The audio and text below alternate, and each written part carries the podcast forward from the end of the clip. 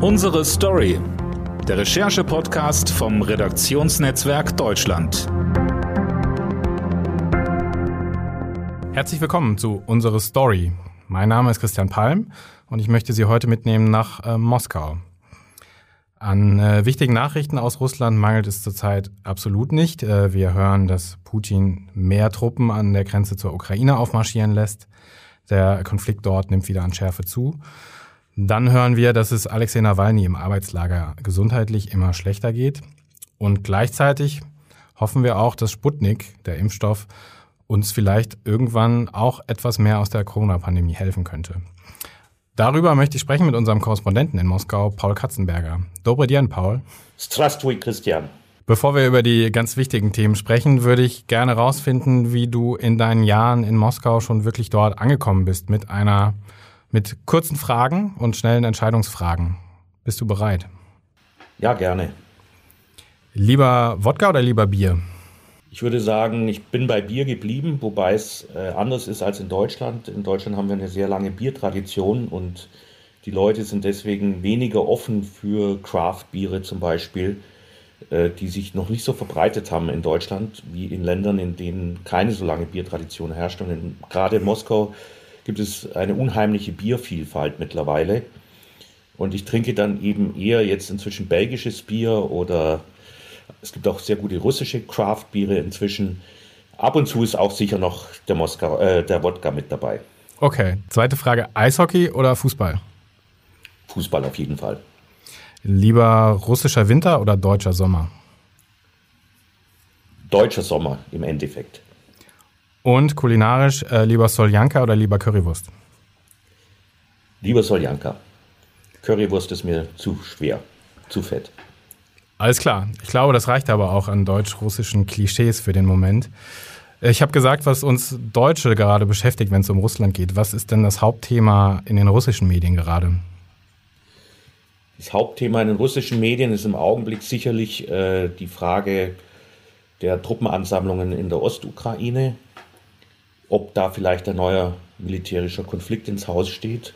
Und die zweite wichtige Angelegenheit ist sicher der Fall Nawalny, der in einem, inzwischen in einem Straflager 100 Kilometer östlich von Moskau sitzt und sich über eine mangelnde Gesundheitsversorgung beklagt. Lass uns mal anfangen mit der Ostukraine. Woran liegt das, dass dieser Konflikt jetzt gerade wieder an Schärfe gewinnt? Ich denke, äh, da sind beide Seiten dafür verantwortlich und zwar aus ganz ähnlich gelagerten Motiven. Äh, sowohl der ukrainische Präsident Volodymyr Zelensky als auch der russische Präsident Wladimir Putin haben damit zu kämpfen, dass sie im Inland an Popularität einbüßen.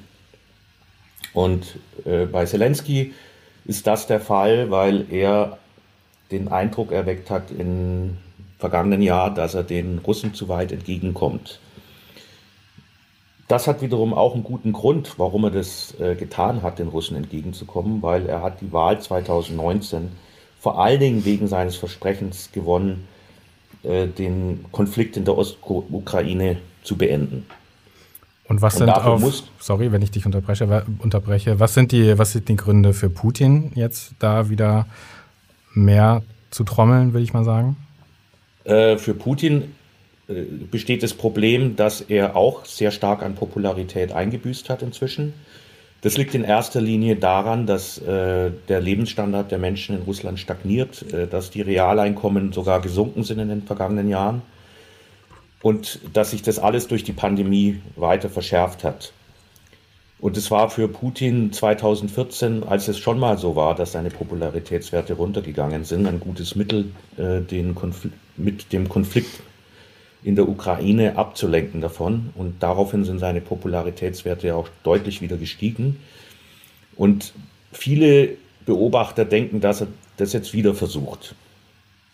Und auch Zelensky hat den Konflikt angeheizt äh, mit dem Ziel, äh, dieses Image eines äh, äh Mannes, der den Russen zu stark entgegenkommt, äh, äh, zu konterkarieren.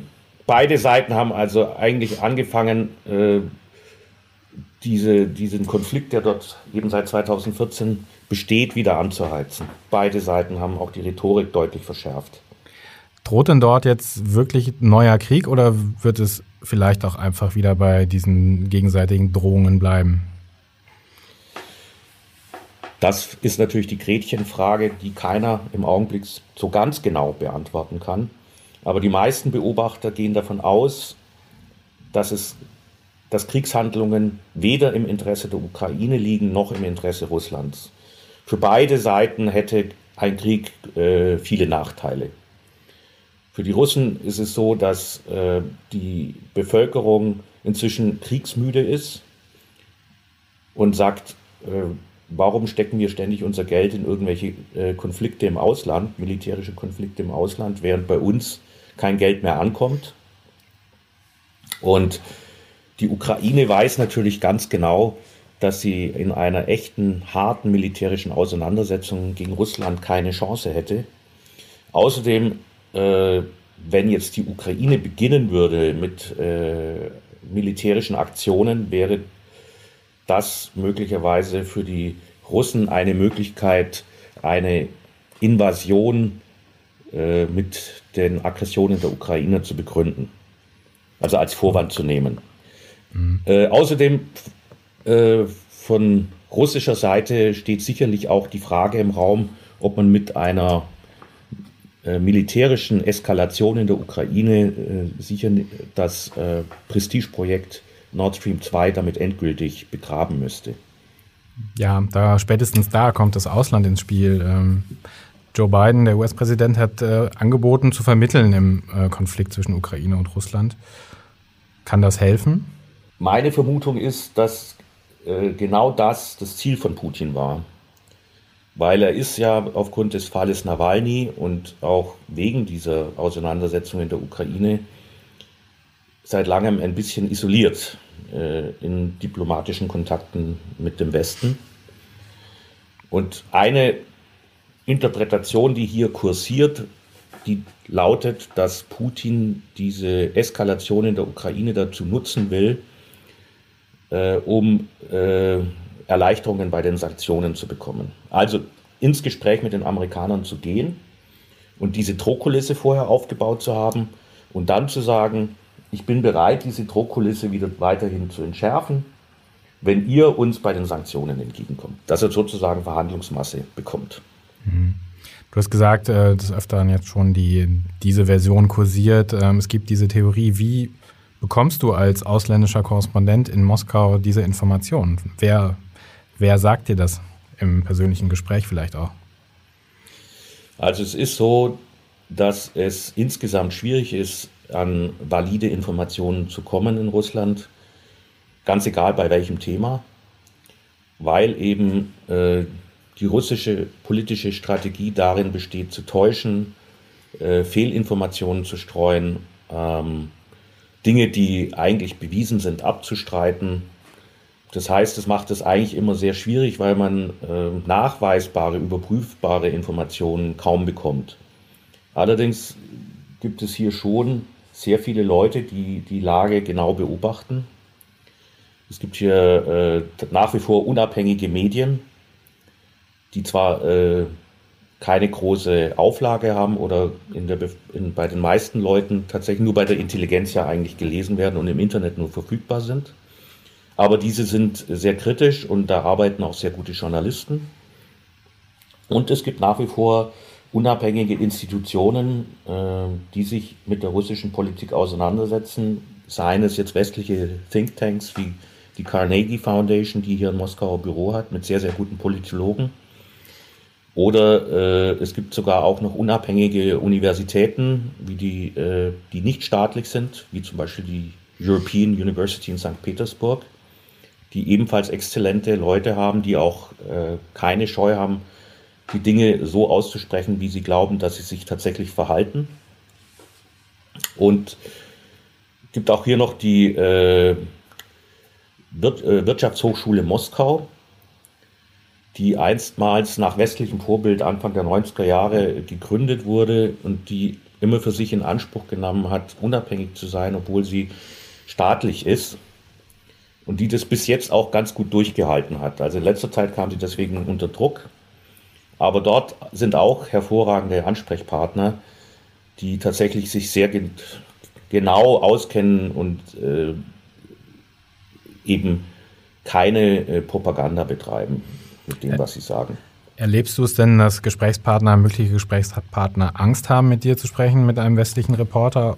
Oder kommst du da noch gut an Gesprächspartner zumindest, die dir im Off was erzählen können? Also es ist, äh, manchmal wundert es mich direkt, dass manche dieser äh, Gesprächspartner ähm, überhaupt keine Angst zu haben scheinen, auch wenn ich die Dinge veröffentliche. Also ich hatte schon die Situation, dass ich selber Sorge bekommen habe, weil da ein Politologe der äh, Freien Universität St. Petersburg klipp und klar formuliert hat, dass er davon ausgeht, dass äh, Putin, um es mal ganz einfach formuliert, ein Krimineller ist. Und äh, ich habe ihm extra nochmal angemeldet und ihm gesagt, ich schreibe das jetzt so und so in dem Interview, ob er damit ein Problem hat. Und er hat sofort zurückgeschrieben, kein Problem. Natürlich gibt es auf der anderen Seite auch Leute, die äh, einem nur etwas im Off sagen, klar. Mhm. Aber das ist natürlich dann immer schwierig für die Berichterstattung, weil ich sie dann nicht zitieren kann. Aber fürs allgemeine Verständnis ist es natürlich wertvoll. Der Fall Nawalny zeigt uns ja, wie das Regime, Putins Regime damit umgeht, wenn Kritiker auch an Einfluss gewinnen. Ich weiß noch, als wir vor einigen Monaten über den Fall Nawalny gesprochen haben, hattest du mir gesagt, dass das schon jetzt eine neue Qualität habe, die, ähm, was die Opposition dort an Einfluss gewinnen könnte. Wie siehst du das jetzt mit einigen Monaten Abstand, wo wir sehen, äh, wie es Nawalny gerade offenbar geht, gesundheitlich? Ja, ich bin da ehrlich gesagt ein bisschen verzweifelt, weil ich muss offen zugeben, ich sympathisiere mit dem, was Nawalny tut. Und ich hatte, ich habe das für sehr mutig gehalten, dass er im Januar nach Russland zurückgekehrt ist. Und ich ging davon aus, dass er das aber auch ganz bewusst tut mit einem Plan, äh, seine Oppositionsarbeit in Russland weiter fortzusetzen. Inzwischen frage ich mich ein bisschen, ob es diesen Plan tatsächlich gibt und äh, wenn es ihn gibt, äh, ob er tatsächlich durchsetzbar ist. Also es war so, dass und für mich, für mich war von Anfang an klar, dass äh, diese Rückkehraktion Nawalnys nur dann Erfolg haben kann, wenn er viele Menschen mobilisieren kann dadurch. Und das ist im Anfang ja auch gelungen. Also er ist am 17. Januar zurückgekehrt und noch im Januar gab es zwei riesen Protestaktionen im ganzen Land. Äh, wo sich die Leute, bei denen sich die Leute nicht davon haben abschrecken lassen, dass der Staat sie gewarnt hat, dass es ernst werden könnte, für sie persönlich. Das hat die Leute nicht abgeschreckt. Aber man muss sagen, äh, nach diesen zwei Protestaktionen war so ein bisschen die Luft raus und wahrscheinlich deswegen, weil die Repression von staatlicher Seite offensichtlich gut funktioniert hat. Wie, wie funktioniert das dann? Wie funktioniert diese Repression?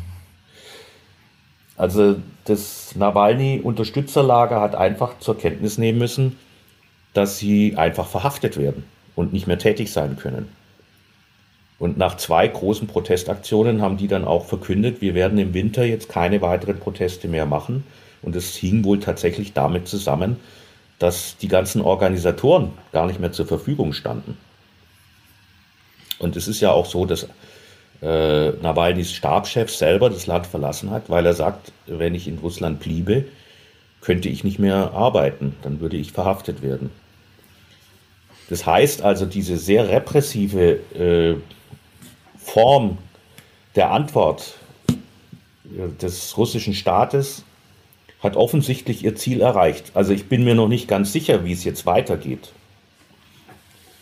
Ähm, ob es tatsächlich möglich ist, dass Nawalny wieder mehr mobilisiert. Und es kann natürlich auch sein, dass er, indem er jetzt diese äh, Leidenszeit im, im Gefängnis erlebt, dass er die Menschen auch wieder stärker berührt. Wobei ich das Gefühl habe, dass es das Interesse an ihm äh, abgenommen hat im Vergleich zu der Situation, als er nach Russland zurückkam. Woran, woran machst du das fest? Was sind da die Zeichen aus deiner Sicht? Es kann sein, dass eben der Fokus weggeht von dem ursprünglichen Konflikt, nämlich der Vergiftung mit Novichok. Und dass diese tägliche Meldung, dass er jetzt irgendwie krank ist oder dass er äh, dies und jenes im Gefängnis macht, dass das eben nicht mehr diese Brisanz hat. Also offensichtlich oder möglicherweise hat der russische Staat einfach auch Glück, dass diese ganzen Gefängnisgeschichten selber weniger brisant erscheinen als diese ursprüngliche Vergiftung mit Novichok, die ja viel monströser war und die gar nicht mehr so sehr in der öffentlichen Diskussion auftaucht. Die aber eigentlich der, der Ursprung dieses ganzen Konfliktes sind, der, an dem ja auch der Westen ein großes Interesse hat, den aufzuklären. Mhm. Das heißt, der, der Westen wird von außen auch äh, stärker beschnitten in seinen Möglichkeiten. Natürlich äh, erinnern alle westlichen Gesprächspartner äh, Putin, wenn sie die Gelegenheit haben, an den Fall Nawalny. Aber offensichtlich äh, hat es keine ernsthafte Konsequenzen, wenn es dann Nawalny weiterhin schlecht geht. Kann es nicht am äh, Ende auch sein, dass Putin vielleicht doch einfach die Mehrheit der Bevölkerung hinter sich hat? Also dass die das einfach gar nicht so kritisch sehen, was dort passiert? Also mein Eindruck ist, natürlich hat Putin auf dem Land und äh, er hat ja nach wie vor, obwohl seine Zustimmungswerte erheblich gesunken sind, hat immer noch vergleichsweise hohe Zustimmungswerte. Mein Eindruck ist in der Stadt, äh, dass auch Leute, die jetzt zum Beispiel den Ukraine-Konflikt äh, gar nicht so kritisch sehen oder sogar die Schuld eher bei der Ukraine sehen, im Fall Nawalny schon anders denken. Also für die Leute, die gar nicht staatskritisch sind, mit denen ich spreche, sind viele der Meinung, dass Nawalny Unrecht angetan wird. Es kommt vielleicht noch ein weiterer Faktor hinzu. Äh, Russland hat ja im vergangenen Jahr ein Referendum gehabt, äh, bei dem die Verfassung geändert wurde. Und einer der Punkte, der geändert wurde, ist, dass russisches Recht klar über internationales Recht gestellt wurde. Und das taucht jetzt in der Argumentation immer stärker als Argument auf. Und gerade im Fall Nawalny ist es ja auch so, dass der Westen geltend macht, dass äh, diese Gefängnisstrafe politisch motiviert ist und dass das ja auch ein Urteil des Europäischen Gerichtshofs für Menschenrechte gibt, der das bestätigt. Äh, und die Russen sagen aber inzwischen, unsere Verfassung sagt, äh, unser Recht geht vor. Das heißt, man kommt also auch äh, von internationaler Seite her gar nicht mehr so sehr an die Russen ran. Mhm. Was wir jetzt fast noch gar nicht erwähnt haben, ist das Thema Coronavirus. Also in Deutschland wird gerade eigentlich alles politisch davon bestimmt. Woran liegt das, dass das in Russland gerade nicht so ist, dass es dort auch wirklich andere bestimmte Themen gibt? Das liegt daran, dass die äh, Russen selber das Thema gar nicht so ernst nehmen, dass es gar nicht so sehr in den Köpfen ist. Und es mag auch was damit zu tun haben, dass äh, sie vom Staat halt nicht vollumfänglich aufgeklärt werden, so wie das in Deutschland äh, gehandhabt wird. Äh, in Deutschland kommt einem manchmal die Diskussion etwas hysterisch vor, aber zumindest wird ja eine große Transparenz hergestellt, was die Infektionsraten angeht, wie die Inzidenzen sind und so weiter. Ich wüsste jetzt zum Beispiel überhaupt nicht den Wert, Inzidenzwert in Moskau. In, in Deutschland wird mir jeden Tag der Inzidenzwert gesagt.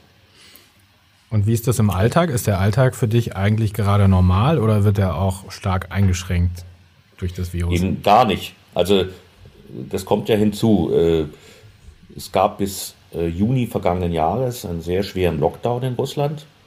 Danach wurde alles wieder geöffnet und inzwischen ist das Leben so gut wie normal, kann man sagen. Also man kann eigentlich alles machen. Es gibt kleine Einschränkungen, dass man äh, im Restaurant dann vielleicht doch ein bisschen Abstand hält und eine Maske trägt, wenn man das Restaurant betritt und so weiter. Aber das sind die einzigen Einschränkungen. Ansonsten kannst du eigentlich alles machen. Das trägt aber mit dazu bei, dass die Leute das Gefühl der Normalität haben und das Thema auch gar nicht mehr so ernst nehmen. Und natürlich diese Irreführung von staatlicher Seite, dass zwar äh, Infektionszahlen und Todeszahlen genauso wie bei uns durch das Robert Koch Institut veröffentlicht werden. Da gibt es hier auch eine äh, staatliche Taskforce, die das jeden Tag neu aktuell veröffentlicht. Aber diese Zahlen, da sind sich Experten inzwischen vollkommen einig, sind völlig untertrieben. Und gleichzeitig ist bekannt, dass es eine erhebliche Übersterblichkeit in Russland gibt, die eben mit einem, zu einem hohen Anteil mit Sicherheit auf Corona zurückzuführen ist aber dass diese Zahlen eben kaum veröffentlicht werden. Sie werden veröffentlicht, es gibt auch eine Statistikbehörde in Russland, die diese Zahlen veröffentlicht, aber immer mit, großem Zeit, mit großer Zeitverzögerung auf die tägliche Berichterstattung und dann eben nicht im Zusammenhang mit Corona, sondern einfach nur als Übersterblichkeit. Mhm. In den Staatsmedien werden diese Zahlen nicht genannt. Und da die meisten Menschen in Russland sich über Staatsmedien informieren, also übers Fernsehen oder über staatliche Zeitungen, nehmen sie das halt auch nicht wahr. Sie nehmen nur wahr, dass die äh, täglich veröffentlichten Infektionszahlen eigentlich relativ moderat sind im internationalen Vergleich. Und das hat eine beruhigende Wirkung. Du sagst, einerseits spielt das Virus keine Rolle, andererseits kann man sich aber an vielen Orten einfach so gegen das Virus impfen lassen, nämlich mit äh, Sputnik. Ähm, wie passt das denn zusammen? Das passt insofern zusammen, dass die Leute überhaupt gar kein Interesse haben, sich mit Sputnik äh, impfen zu lassen. Also die äh, in den großen Städten, das gilt jetzt nicht fürs ganze Land, da ist die Versorgung mit Sputnik auch nicht überall hervorragend, aber in den großen Städten ist es relativ leicht verfügbar. Und trotzdem ist die Impfquote äh, noch deutlich unter der deutschen, obwohl die deutsche ja auch sehr niedrig ist im Vergleich. Das liegt daran, dass die Leute in Russland dem äh, Impfstoff Sputnik nicht vertrauen. Das hat wahrscheinlich lange Tradition, weil äh, die Russen insgesamt äh, ihrer pharmazeutischen Industrie äh, misstrauen. Das wahrscheinlich auch längere Zeit äh, sicherlich auch ganz begründet, weil da tatsächlich über Korruption und so weiter und Geldverdienerei manchmal die Kontrollen nicht so genau waren und dann tatsächlich der Wirkstoff vielleicht gar nicht in dem gewünschten Präparat enthalten war.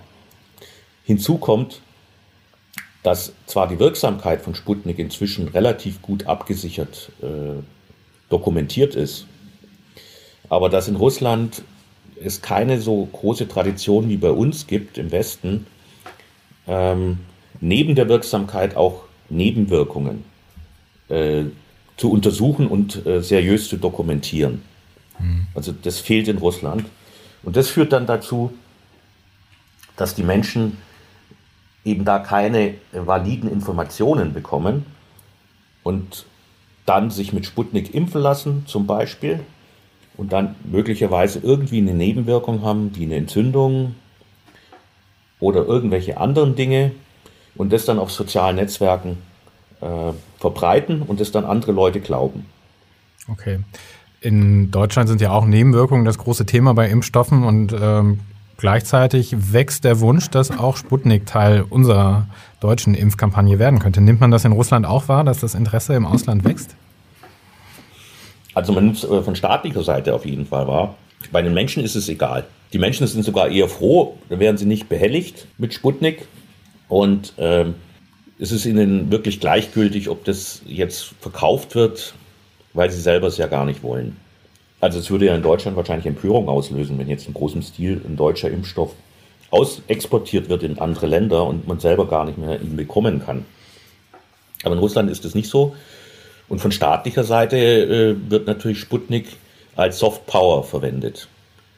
Dass man halt einfach demonstriert, hier ist etwas, wo Russland gut dasteht, wo Russland was zu bieten hat, wo Russland anderen Ländern helfen kann, wo einfach das nationale Prestige zunimmt.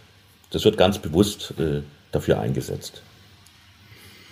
Okay, wir sind schon in der Zeit ziemlich weit fortgeschritten. Deshalb jetzt schon die letzte Frage, wieder mit der Bitte um eine kurze Antwort. Wenn du wetten müsstest, sagen wir mal um einen Kasten gutes Craft-Bier oder eine gute Portion Soljanka, wenn du wetten müsstest. Was glaubst du, wie viele Jahre wird Putin noch an der Macht bleiben?